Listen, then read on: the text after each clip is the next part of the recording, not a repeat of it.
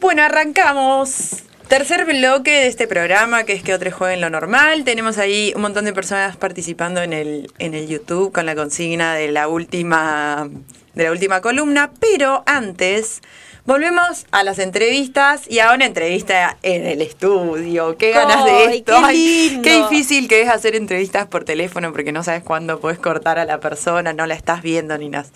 Eh, Anita, bienvenida. Muchas gracias por la invitación. Gracias. Estamos acá, uh, casi tiro la botella.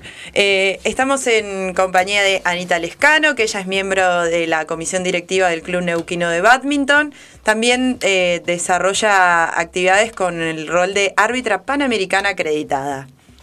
Sos Bien, docente tenemos también, mucho para hablar. Como, como polifacética, como varias. bueno, Anita, queríamos un poco lo que te contábamos hoy cuando charlábamos más temprano, como te conocemos por, o sea, por el badminton, ¿no? Llegamos por ese, por ese medio a ese contacto con vos. ¿Cuándo y cómo fue tu primer acercamiento al badminton? Hace mucho. Eh, mi primer acercamiento al badminton fue en el año 2010. Yo en el 2010 conocí el deporte porque tenía amigos, tengo amigos aún todavía, que jugaban en el club y me invitaron a jugar. Así que ahí agarré la raqueta ¿En qué club, Anita? en el club neuquino de, de badminton. De badminton. Sí, ahí, ahí empecé a jugar y bueno, siempre jugamos, siempre jugamos ahí. Eh, al principio como yo nunca fui de, nunca fui. De muy chiquita quizás hacía deportes o alguna actividad física, pero nunca fui ni constante, ni mucho menos había tenido vida de club. Yo nunca tuve vida de, de- de un club deportivo y digamos que eso lo conocí de, de grande y fue una gran, gran satisfacción. También porque, digamos, eh, el Club Neuquino de Badminton cuando nace, eh, nace como un grupo de adultos que empiezan a jugar el deporte para, para divertirse y era un horario de hecho eh, casi nocturno, después de las 8, después de las 9, de las 9, perdón. La mayoría era gente. después de salir de trabajar, como- Claro, después de salir de trabajar, agarraban la raqueta y íbamos a, plumear, que le decimos, porque bueno, el, el volante es la, es la plumita. Sí, ahí para las personas que nos están viendo por YouTube tenemos acá en la mesa raquetas y la pluma de badminton, porque hay un montón de personas que no conocen este deporte. ¿eh? No, y está re bueno. Está re Yo bueno. recién me sorprendí cuando Anita nos mostraba las raquetas, son súper livianitas, como, bueno, esas cosas que una por ahí la ve por, por la tele, Sí, ni hablar. eh, pero no tenés el contacto directo No, con los no, materiales del deporte. Para que tengan contacto con los materiales. Claro de que este capaz la ves y no tan sabes ni para qué es. A mí me parece uno de los más divertidos, o sea, lo, lo veo y digo, esto debe ser súper divertido Es muy para jugar. rápido, además. Es, es muy rápido. Por supuesto, cuando uno empieza a jugar y aprende a jugar, eh, le- le- digamos, lo que uno le- a- me pasaba a mí es la frustración de que te pasa de largo la pluma, porque es un golpe que siempre haces para hacia arriba con la raqueta, pero es hasta que uno, bueno, aprende y entiende su cuerpo, la extensión de su brazo con la extensión de la raqueta, con pegarla a la claro. pluma. ¿Cuánta fuerza tenés que hacer? cuánta te- fuerza tenés que hacer y después bueno uno empieza aprende a hacer a- a ciertos golpes pero como ustedes dicen es un es un juego muy divertido En- jugamos mucho en dobles también eh, dobles mixtos doble masculino doble femenino eh, los eh, hay un rango muy amplio de edades que pueden jugar este deporte también. Eso, claro, Niños eso que- chiquitos de 5 años o de Que pueden jugar ju- juntos, juntas, siete. digamos, como enfrentarse. Persona- Bueno, hay un contacto físico, digamos. Entonces puedes jugar, no sé, Claro. un adolescente contra una persona más grande. Y, Trein- siempre, digamos, siguiendo con las edades, digo, ¿no? 30 años, bueno, yo empecé a jugar a, a mis 30, eh, 40, 50, 60, y socios Claro. que tienen más de 60 años en el club y que, y que bueno, siguen disfrutando el, el deporte. Y en esto que, mm, bueno, como ese fue tu primer acercamiento, empezaste a jugar y demás, ¿en qué momento decidiste ser árbitro de badminton? Porque eso lo hablábamos hoy con Yanni más temprano, como las dos venimos como de deportes re distintos, básquet, handball, pero nunca, no, o sea, ni en pedo soy árbitro. Es, es, un, es cambiar la mirada, o sea, pasás a otro lado del... En parte es cambiar la mirada hacia el... Nunca fui una atleta de competencia. Si bien he competido en torneos nacionales en su momento, es porque, bueno, no había categorías por ahí seniors y estábamos embalados y jugábamos los torneos, pero digamos, yo no era competencia para aquellos jugadoras, aquellas jugadoras o jugadores que, que jugaban por algún lugar en el ranking con, con un objetivo específico, ¿sí? Eh, digamos, mi vínculo con el arbitraje viene de la mano con mi vínculo con las responsabilidades que yo fui asumiendo en el club también, porque así como me metí como jugadora y aprendí el deporte desde el lado divertido, eh, de a poco eh, me fui involucrando en la vida institucional del club. ¿Sí? Que, que eso ya también es conocer el deporte desde otro lado, digamos, Sí. trabajar con las personas eh, que hacen posible que las cosas funcionen también. Ir pasando por los distintos roles que hacen a ese deporte, a esa institución. Sí, nosotros, eh, obviamente siempre voy a hablar en primera plural acá, nosotros somos un, un club, una asociación sin fines de lucro, ¿sí? Entonces también, como muchos otros clubes detrás de ese tipo de asociación, hay mucha gente que trabaja por, pasión, porque nos gusta y para sostener una actividad. eh, con Mucho todas las- tiempo, mucho tiempo mucho de trabajo tiempo, sí. de tiempo y de responsabilidad y de cariño. Hay corazón ahí, ahí hay vida. Sí, con lo bueno y lo malo, con aciertos y con errores, como en toda, eh, en toda gestión, ¿sí? que también se, se va aprendiendo. Pero volviendo a la pregunta, que era cómo es que llegué a arbitrar, digamos, eh, yo tengo que contar esto porque es como viene de la mano que yo fui asumiendo ciertos roles, eh, a mí el deporte también eh, me gusta y bueno, a, su vez son posibilidades que se dieron acá en Neuquén en su momento, te estoy hablando del año 2014 y 2015, se organizaron torneos internacionales acá en Neuquén, en el gimnasio del Parque Central. Eh, algunos socios del club hicieron capacitaciones, algunos pudieron arbitrar en esos torneos. Yo arbitré en el 2015, eh, que ahí hice mi curso acá en Neuquén, lo hicimos de, de árbitro nacional. Yo acredito como árbitro en el 2015. Eh, quizás desde el 2014, un poquito antes, a mí me había picado el bichito de, bueno, ¿qué puede pasar si, si empiezo a arbitrar? Si uno se empieza a formar también. Eh, fue un espacio de formación al principio eh, auto... Autodidacta. claro. No, bueno, no autodidáctica, sino no formal, porque digamos, yo el curso en el Claro. 2015 de árbitro nacional y antes, bueno, empezamos a estudiar con el grupo, con, eh, con una, otra persona del club, eh, porque es eso también, esto fue resultado de, de socios del club que se capacitaron en su momento después vinieron y eh, abrieron, el, o trajeron lo que, lo que sabían para capacitar a, a socios del club. Sí, un poco como porque te gustaba eh, ese rol y también un poco empujada por, bueno, a- generemos las condiciones para el desarrollo del deporte, ¿no? Que Generemos las condiciones porque totalmente falta todavía, o sea, faltan. Hay árbitros formados, pero necesitamos más árbitros. Ya te estoy hablando a nivel local, a nivel nacional. Por otra parte, también eh, lo que yo empecé a ver, aparte que me, me mostré interesada y me gustó, eh, había una posibilidad después de seguir una carrera, ¿sí? Claro. Que, que yo pude seguirla y bueno, me ha ido bien por suerte, ¿sí? Entonces eso también empezó a parecer como un objetivo para mí eh, y bueno, entonces ahora sigo trabajando en función de, eh, de, de generar que otras personas o, o se sumen o de, bueno, dar lo que uno sabe también Sí, para seguir hablar. formando recursos, que eso tiene que ser constante. Y vos sos, eh, sos árbitro panamericano, acreditada. Sí. ¿Cómo es ese caminito? El caminito ahí? es, yo acredité en el 2015, como les comenté, como árbitro nacional, yo hice el curso, apruebo el curso y después, eh, digamos, el, el club- mi club es afiliado a la Federación Nacional. Ajá. Sí, la Federación Nacional de Badminton, que se llama FEBARA, tiene distintas afiliadas, nosotros somos a- afiliados, estamos afiliados a FEBARA.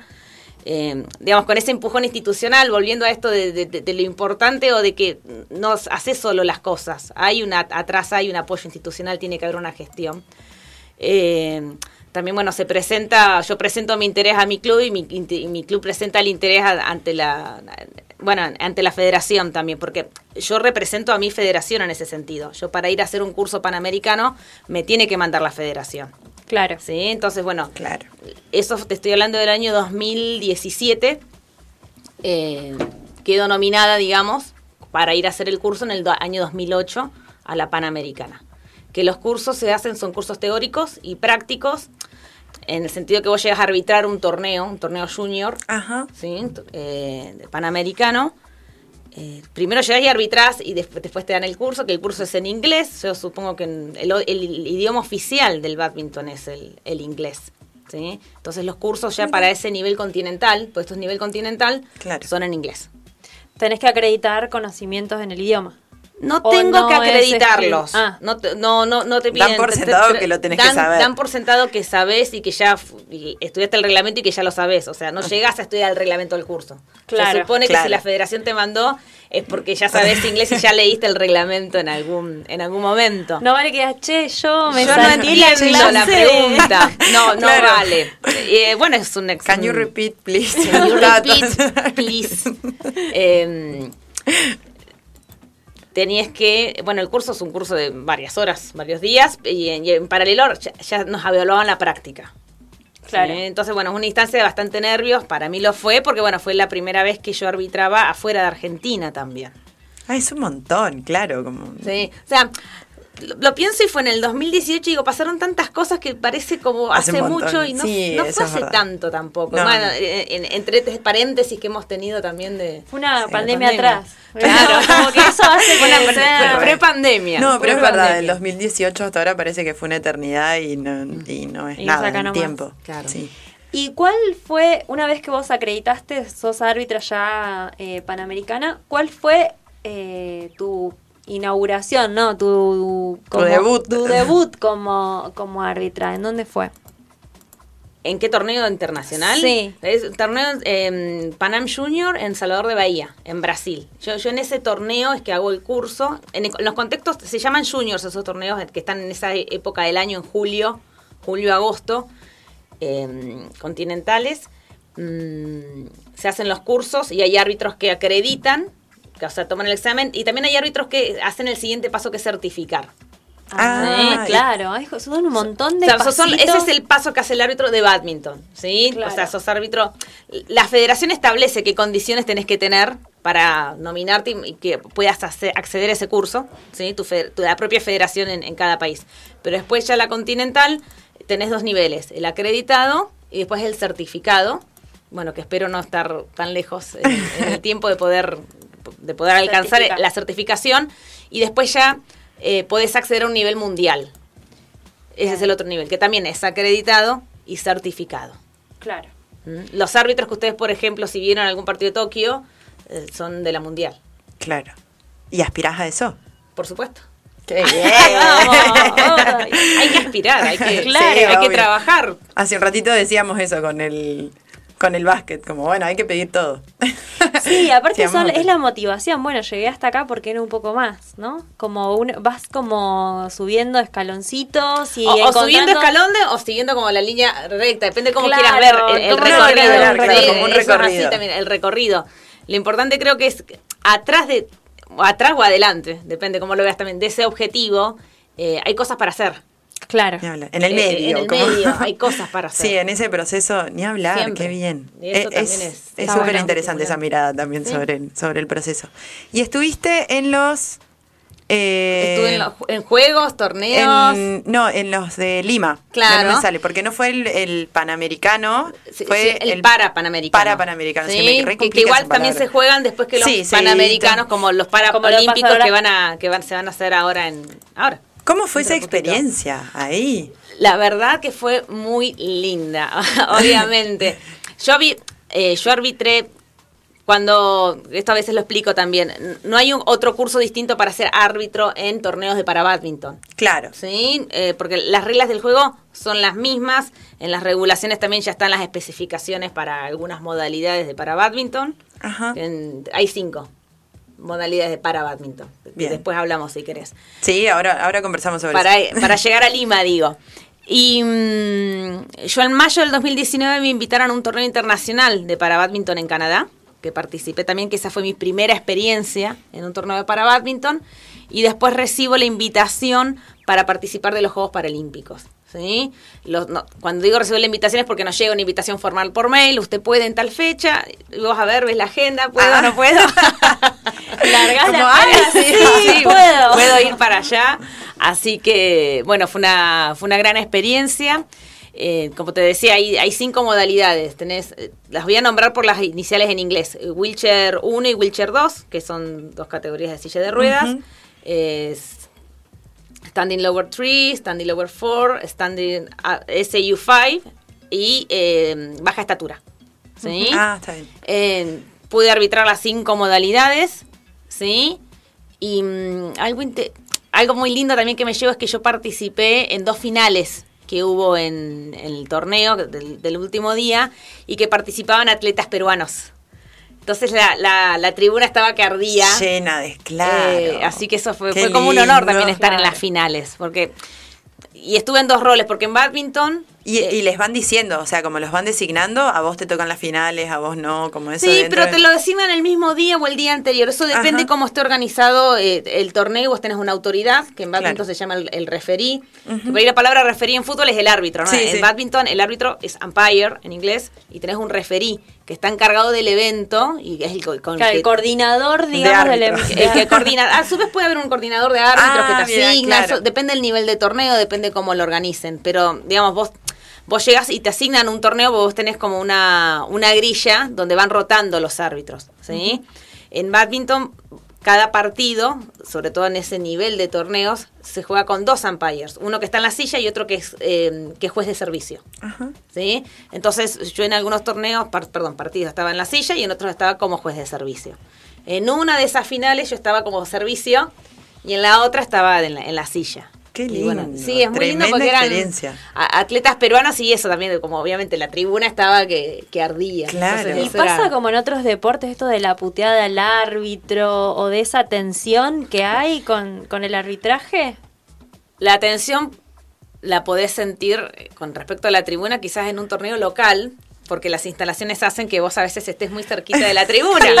Claro. En un torneo afuera tenés que manejar quizás la tensión entre los eh, co- con los jugadores, que es otro tipo de tensión. Claro. Pero si alguien te puede llegar a gritar algo en la tribuna, no estás muy Está muy metido en el partido y no, no, no, no, no hay contacto. La- no, yo, no- yo ni siquiera tengo contacto con el jugador. Estoy arriba de la silla que está a la altura de la red.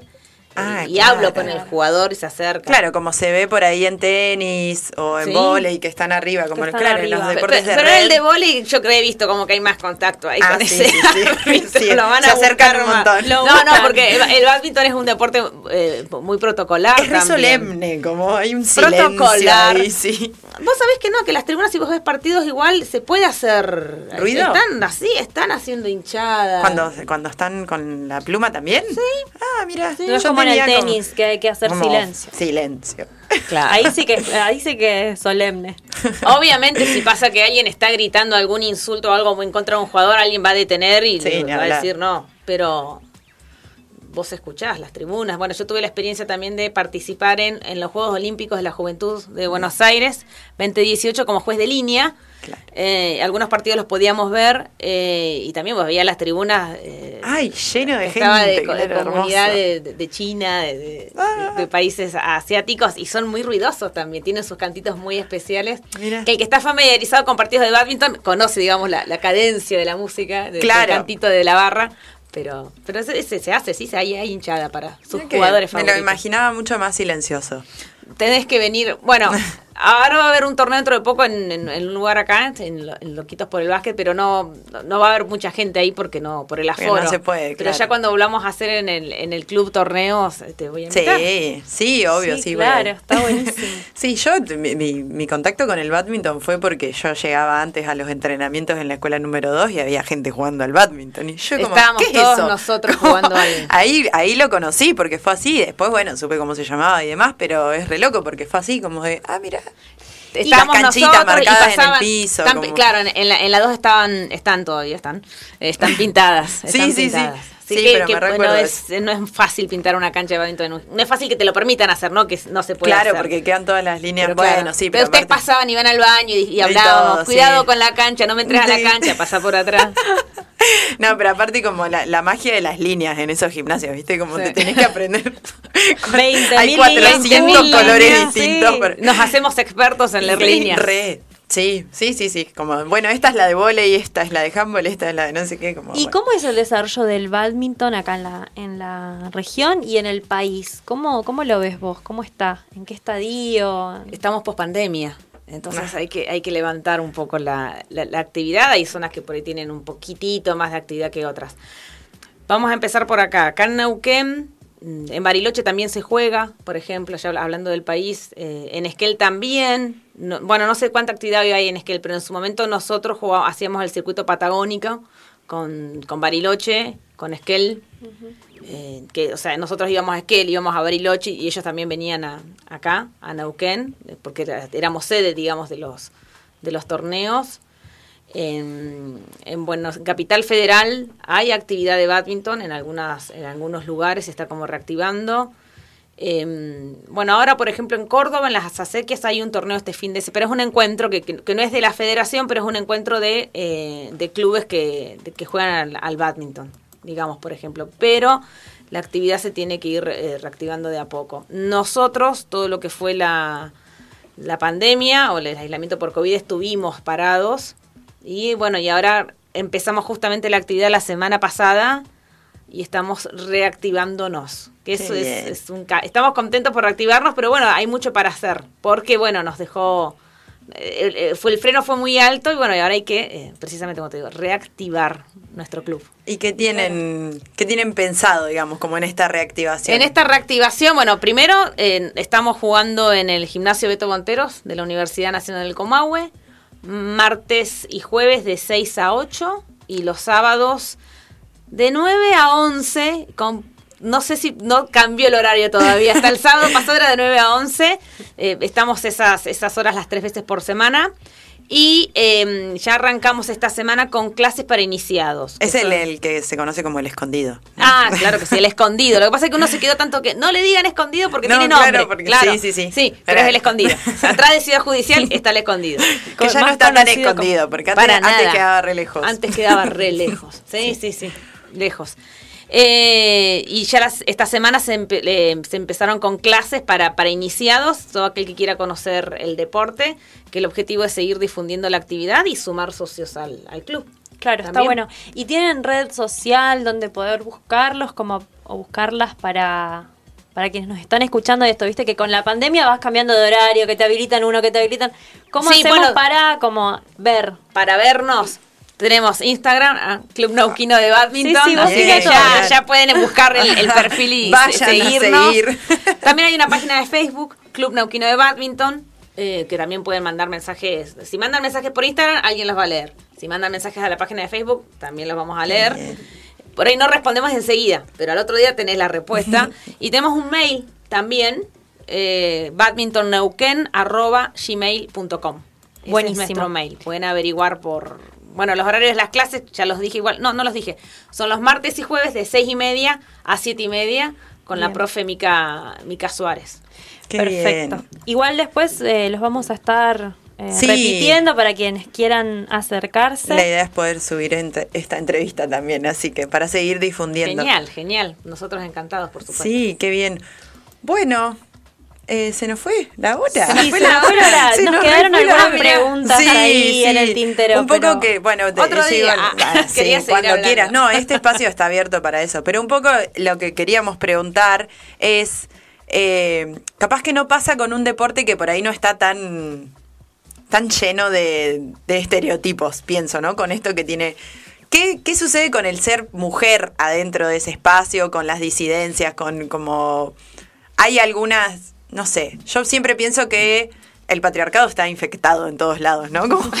Porque es así, como que medio que es un manto así que nos cubre todo, pero que capaz hay lugares, porque hoy lo pensaba, eh, como cómo eh, armar la pregunta, capaz que hay deportes que no tienen estas cosas todavía que sí vemos un montón de los estereotipos en otros deportes, como este es el deporte más para nenas, para nenes, qué sé yo. ¿Cómo, cómo lo has vivido vos a eso adentro del badminton? Mira, yo empecé a jugar, te digo, a los 30 años. Y había una. eh, En la actividad del club siempre hubo más hombres que mujeres que lo hacían. Porque de hecho ese es el pro- esa es la categoría más complicada de completar en un torneo, que es el doble femeninos. O el Ah. single femeninos incluso. ¿Sí? Eh, yo no te diría que es por una cuestión de que te- te- tuvieron negada, tuvimos negada la entrada, porque al contrario, no la tuvimos negada la entrada, pero quizás de, quizás en parte de difusión, quizás en parte de que hay menos mujeres que practican ese deporte. O sea, yo, yo recuerdo ver los equipos femeninos de handball que jugaban, los equipos de volley, pero no somos un deporte tan masivo. Aunque como te decía cuando estaba afuera, yo creo que nos conocen todos. Ahora nos va a conocer más gente, probablemente, que eso está muy bueno. Eh, y esa pregunta también me la han hecho co- con respecto, bueno, cómo es ser árbitro mujer, Sí. árbitra mujer en el badminton. La verdad como yo te digo, yo yo no puedo decir que tuve trabas por mi condición de mujer. Claro. De hecho, es más, yo eh, hay, hay árbitros mujeres, hay árbitros varones. Eh, creo que hay, hay espacios en los que hay cosas que se trabajan de una manera y espacios que de otra y que tiene que ver con ciertos, con ciertos consensos. De hecho, la comisión directiva del club, ahora que bueno, que se, vol- se volvió a renovar el mandato ahora en, en marzo, me vale, me vale, estoy yo, no me acuerdo la fecha exacta. Eh, hay dos, dos personas, so- dos mujeres, somos quienes estamos también en, en la comisión directiva del club y hasta la anterior éramos tres, ahora hubo como un, un movimiento de, de renovación que tiene que haber en toda comisión Sí, también hablar. eh, digamos, no, no es que no tenemos espacio para la- las De ideas ni, ni, ni- bueno, para es las que opiniones. es algo súper positivo también para pensarlo, ¿no? Porque, el- porque siendo esta la respuesta de no hay trabas por, por ser mujer, por la condición de mujer, A ver. pienso que debería ser como lo, lo que Debería- tiene que pasar en todos lados, Debería ¿no? ser lo que pasa en todos lados. Sí, por supuesto también que se va a decir, ¿y hay más atletas mujeres o hay más atletas varones? No, hay más atletas varones. Sí, bueno. Claro. Faltan mujeres también. O sea, eh, no te voy a decir que ah, No, está todo, esto es todo equilibrado, pero bueno, hay que trabajar para que, que- que se sumen más. Esa, esa realidad existe, no la puedo negar tampoco. Ni hablar. Está bien. pero y es más también sí es cierto que, que- que en algunos lugares eh, digamos eh, propiciado por el cupo que tiene que haber ha habido más lugares también. O vos, vos- sabés que te vas a encontrar en un torneo que hay árbitros panamericanos y hay árbitras panamericanas. Claro. Siguen siendo más los varones. Pero se van abriendo o puertas o vos sabés que ante tal convocatoria para participar de, de un programa, al programa le llamo a determinados eso, planes para, eh, para Claro. estudiar, para árbitros específicos, Claro. y que van a, va a tener un cupo femenino y va a tener un cupo masculino. Sí. Eso está, está así. Claro, también se han desarrollado un montón de condiciones para saldar un poco estas diferencias que por ahí son más estructurales, Sí, que tienen que ver con diferencias estructurales y que si vos no hacías eso, eh, iban a seguir estando. Ni Claro. hablar. Entonces, eh, eso es así también. no y que un poco no el- que el- negarlo. esto de, de que te salga, de que nos salga a preguntarlo, eh, tiene que ver con eso, con que en otros deportes es terrible lo que sucede. Entonces venís como, bueno, ¿y acá qué está pasando? Porque también, aunque la. eh, o sea, que lo bueno es que la respuesta sea de- dentro de todo positiva, como no, bueno, sí hay puertas y demás, porque si no siempre venimos como con esa carga de, ah, es un garrón, porque en todos los deportes que por ahí hemos hablado es mucho más difícil eh, como es abrir ese espacio para nosotras. Sí, se me ocurre que puede ser relacionado a las características propias de los deportes. Del Esto que vos decías, ¿no? Es un deporte que no importa la edad, tanto Claro. la edad, no importa tanto eh, el género en relación a los cuerpos, a las corporalidades, los, o los eh, el para estado badminton, físico. ¿no? El estado físico, como que es un deporte más inclusivo, eh, tal vez tenga que ver con las propias características que tal Sí, vez en otro deporte propias características cuesta- y quizás a ciertos niveles eh, dirigenciales o de, o de federaciones que lo tienen como objetivo también. Ni hablar, Claro. siempre. Que igual obviamente ya, va, no, obvio, no es obvio, todo, no, no es obvio, sino que eh, fíjate que también desde el Comité Olímpico Argentino, que hay programas, los programas específicos para las mujeres, o sea, ya hay, est- está planteado sobre la mesa el tema. Sí, eso Sí. es muy bueno. Claro, y eso va también a abriendo... muchas, eh, hay, hay muchas dirigentes que, que- están a la cabeza de muchas, o, o de muchas, ¿cómo se dice? O de muchas comisiones, eh, que dan charlas, que tienen un lugar. Porque yo he escuchado a veces conversaciones que hablan de, de- de distintas, eh, no me voy a acordar los nombres ahora específicos, pero bueno, mujeres en roles dentro de comisiones directivas, cómo les costó. O que las- estaban como los vocales suplentes, que son los que no tienen voto, entonces Claro. que la tuvieron que pelear. Bueno, no, acá quiere, quiere acá necesitamos gente que quiera participar. Bienvenido sea el que participe en nuestro, en, nuestro club bien. y que colabore con la comisión también. Qué bueno. Obviamente hay ciertos roles, eh, y ya esto es- es- tengo que hablar personal o porque personal, eh, qué sé yo, tiene que ver con que lo que vi me gustó, me apasionó y tengo una personalidad también que soy muy proactiva, entonces tengo que generar las cosas. Y, bueno, necesitamos más, Más que proactividad. hablar. Claro. sí, sí, sí.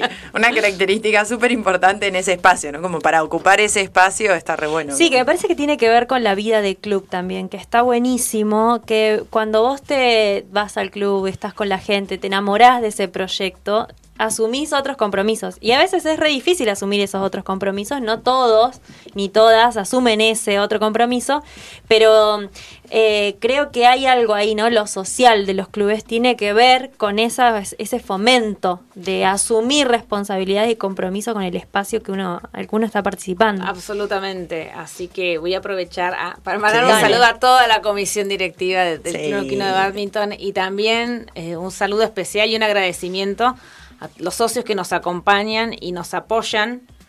Eh, y cuando digo apoyo, obviamente es el socio que hace un aporte e-, económico porque los clubes se sostienen con el aporte de todos sus socios.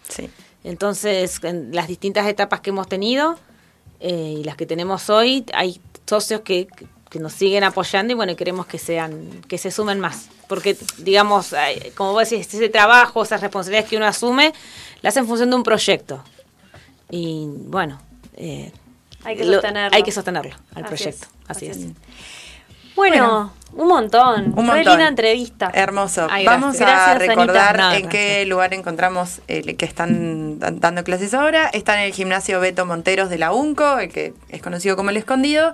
Martes y jueves de 18 a 20 horas y los sábados de 9 a 11.